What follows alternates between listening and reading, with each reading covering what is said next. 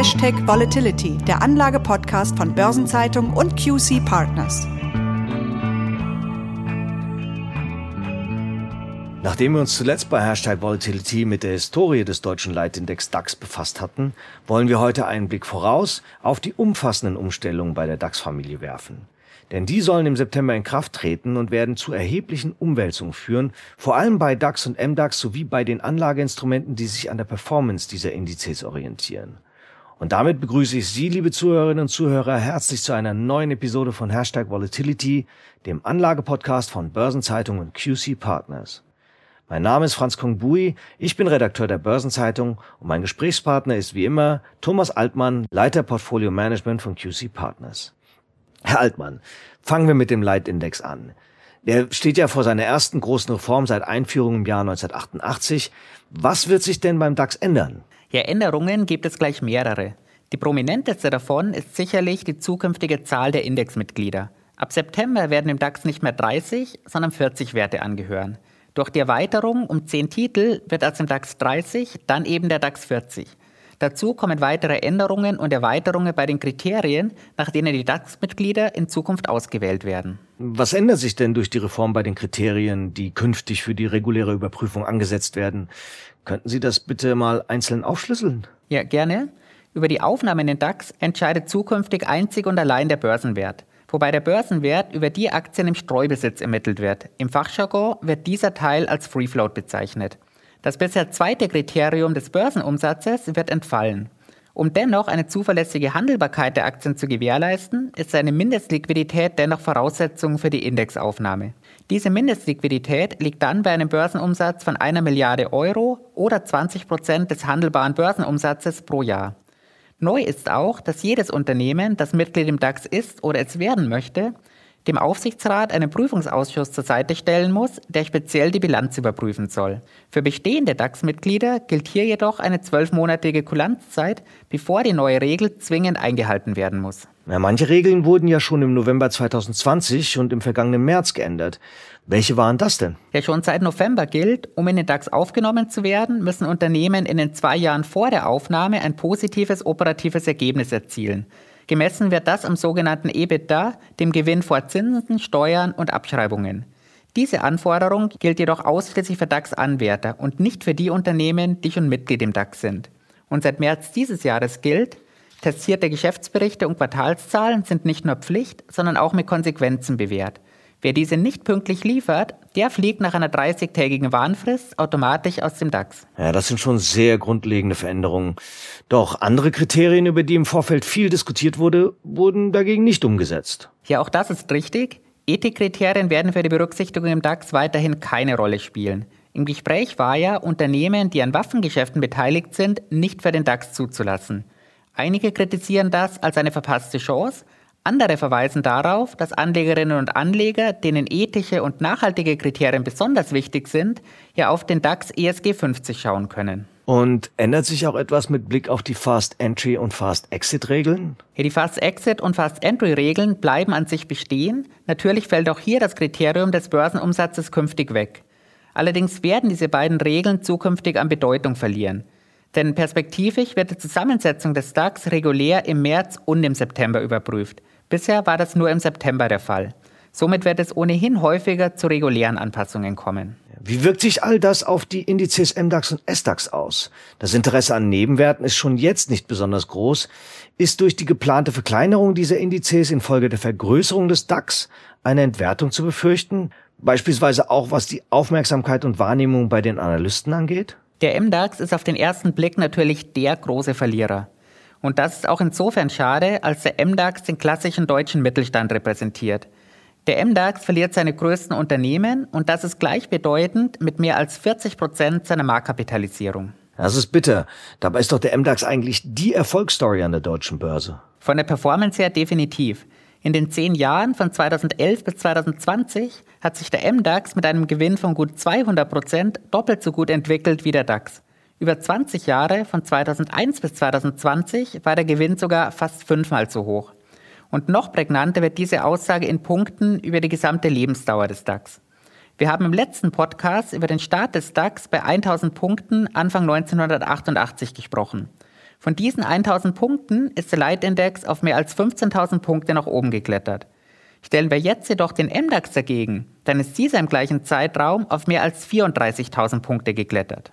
Natürlich musste der MDAX in den vergangenen Jahren und Jahrzehnten seine Top-Performer in steter Regelmäßigkeit an den DAX 30 abgeben. Aber das waren eben nie mehr als ein oder zwei Unternehmen auf einmal.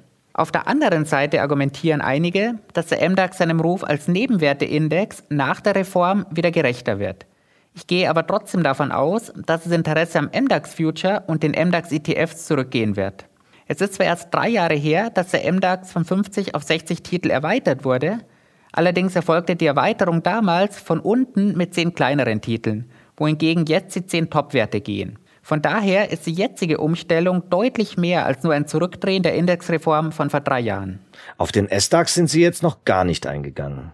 Das ist richtig, denn hier ändert sich tatsächlich nichts. Die Reform betrifft ausschließlich DAX und MDAX, wobei der Kapitalisierungsabstand zwischen MDAX und S-DAX durch die Umstellung deutlich abnehmen wird. Welche Folgen hat diese implizite Abwertung der kleineren Indexfamilienmitglieder für die darin befindlichen Unternehmen? Für viele Unternehmen, die im MDAX verbleiben, ist das natürlich auch eine Chance. Denn wenn mehr als 40 Prozent der Marktkapitalisierung den Index verlassen, steigen automatisch die Indexgewichte der verbleibenden Titel deutlich an. Und wenn aktive Small- und Midcap-Manager sich nach ihren Anlagerichtlinien vorwiegend bei MDAX und SDAX-Titeln bedienen, werden sie den verbleibenden Indexmitgliedern künftig höhere Gewichte einräumen. Kommen wir zur Regel, dass Unternehmen zwei Jahre vor der DAX-Aufnahme operative Gewinne erzielen müssen. Die wird ja kontrovers diskutiert. Warum ist das so? Das erscheint doch an sich sinnvoll. Ja, die einen argumentieren, dass diese Regel Start-ups die Finanzierung erschwert und Start-ups, die noch keine Gewinne erzielen, möglicherweise an ausländische Börsenplätze treiben könnte. Dabei dürfen wir aber nicht vergessen, dass diese Regel ausschließlich für den neuen DAX 40 gilt. Eine Aufnahme in den MDAX oder auch den TechDAX ist weiterhin auch ohne operativen Gewinn möglich. Und last but not least ist in den USA eine Aufnahme in den S&P 500 ebenfalls nicht ohne Gewinne möglich. Das musste Tesla lange Zeit leidvoll erleben. Okay, gehen wir nochmal einen Schritt zurück. Was war denn der Anlass für diese umfassende Indexreform? Die Betrugsaffäre im Wirecard war ganz klar der Auslöser für einige der Änderungen. Sicherlich wird es auch mit den neuen Vorgaben wie dem zusätzlichen Prüfungsausschuss schwierig, Betrugsfälle von solcher Dimension zu erkennen. Aber zumindest kann ein betroffenes Unternehmen künftig schneller aus dem DAX ausgeschlossen werden, wenn es nicht pünktlich einen testierten Jahresabschluss vorlegt. Das war jetzt der unmittelbare Auslöser, aber es gibt ja noch weitere Gründe für diese Veränderungen. Welche sind das denn? Die gibt es natürlich. Nach mehr als 30 Jahren sollte der DAX größer werden und sich, wie wir noch hören werden, damit auch mehr an den internationalen Gepflogenheiten orientieren. Die neue Anforderung der zwei positiven Jahre mit operativen Gewinn ist wohl schwerpunktmäßig auf Delivery Hero zurückzuführen.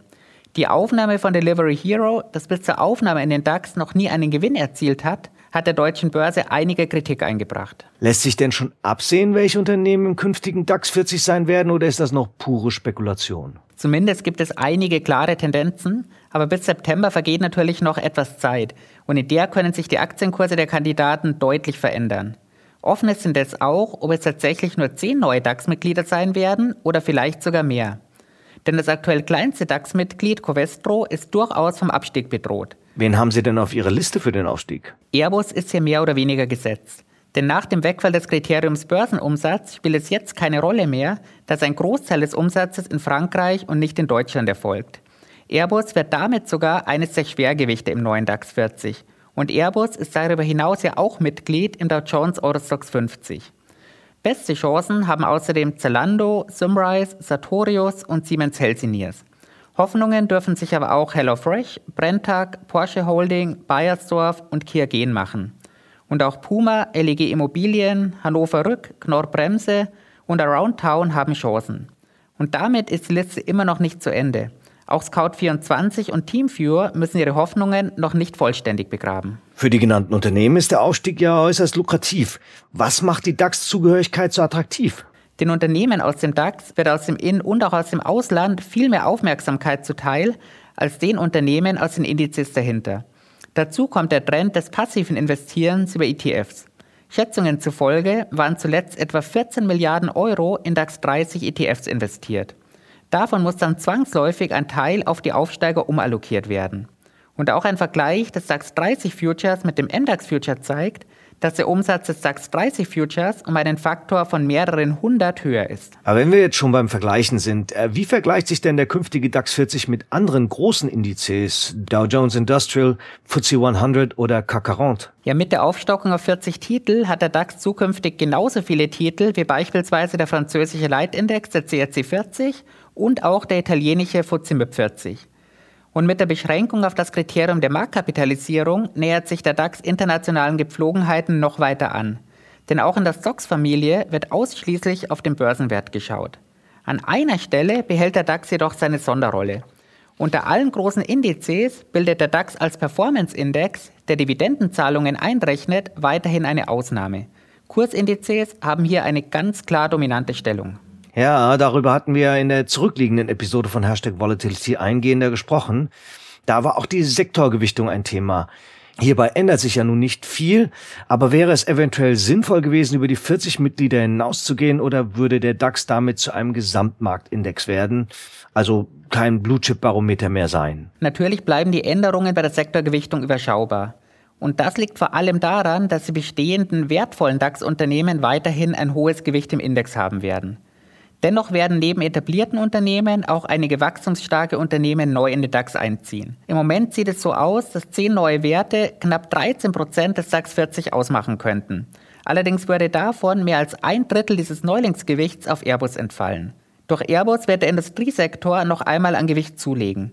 Außerdem wird der Gesundheitssektor aller Voraussicht nach eine Aufwertung erfahren, wenn Titel wie Sartorius und Siemens Healthineers den Sprung in den DAX 40 schaffen. IT-Titel werden wohl weiterhin recht niedrig gewichtet bleiben. Den zweiten Teil meiner Frage haben Sie aber jetzt noch nicht beantwortet. Hätte ein noch größerer Index aus Ihrer Sicht noch mehr Sinn ergeben? Auch einen noch größeren Index würden die größten Werte aus dem DAX 30 dominieren. Von daher denke ich, dass den Titeln hinter den Top 40 im MDAX mehr Aufmerksamkeit zuteil wird, als es in einem größeren DAX der Fall wäre. Und wir dürfen bei dieser Diskussion nicht vergessen, dass wir im Vergleich mit Ländern wie den USA eine verhältnismäßig deutlich kleinere Zahl an börsennotierten Unternehmen haben. Von daher sollten wir also nicht versuchen, ähnlich große Indizes zu bauen. Wird sich denn der künftige DAX 40 mit der DAX 30 Historie vergleichen lassen? Das wird er definitiv. Eine Rückrechnung der deutschen Börse hat ergeben, dass der DAX 40 im Vergleich mit dem DAX 30 historisch exakt dieselbe Performance erzielt hätte. Nur die Schwankungen, die wären etwas geringer ausgefallen. Von daher müssen wir uns zwar an einen neuen DAX 40 gewöhnen, beobachten können wir ihn aber weiterhin so, wie wir das auch in der Vergangenheit getan haben. Dann fassen wir nochmal zusammen. Vor der DAX-Familie stehen im September umfassende Veränderungen, die in mancherlei Hinsicht gewöhnungsbedürftig sein dürften. Und man darf gespannt sein, wie sich der deutsche Leitindex und auch die zugehörigen Indizes unter diesen veränderten Vorzeichen weiterentwickeln werden. Das werden wir in unserem Podcast Hashtag Volatility selbstverständlich ganz genau im Auge behalten. Und damit danke ich Ihnen, Herr Haltmann, für die wie stets erhellenden Einsichten, diesmal in die zukünftige Gestaltung von DAX, MDAX und den anderen Indizes. Und ich bedanke mich bei unseren Zuhörerinnen und Zuhörern für Ihr Interesse. Am Freitag um 7 Uhr morgens erscheint übrigens wieder eine neue Folge von 7 Tage Märkte, die Wochenvorschau der Börsenzeitung, zu hören auf allen gängigen Podcast-Plattformen und Hören Sie auch in Nachgefragt unseren Podcast zum Corporate Finance Award der Börsenzeitung rein. Weitere Informationen finden Sie in den Show Notes. Und in zwei Wochen kommt die nächste Episode von Hashtag Volatility, dann wieder mit meiner Kollegin Christiane Lang und einem anderen spannenden Thema. Bis dahin wünsche ich Ihnen, Herr Altmann, sowie auch unseren Zuhörerinnen und Zuhörern weiterhin alles Gute. Vielen Dank und bis zum nächsten Mal.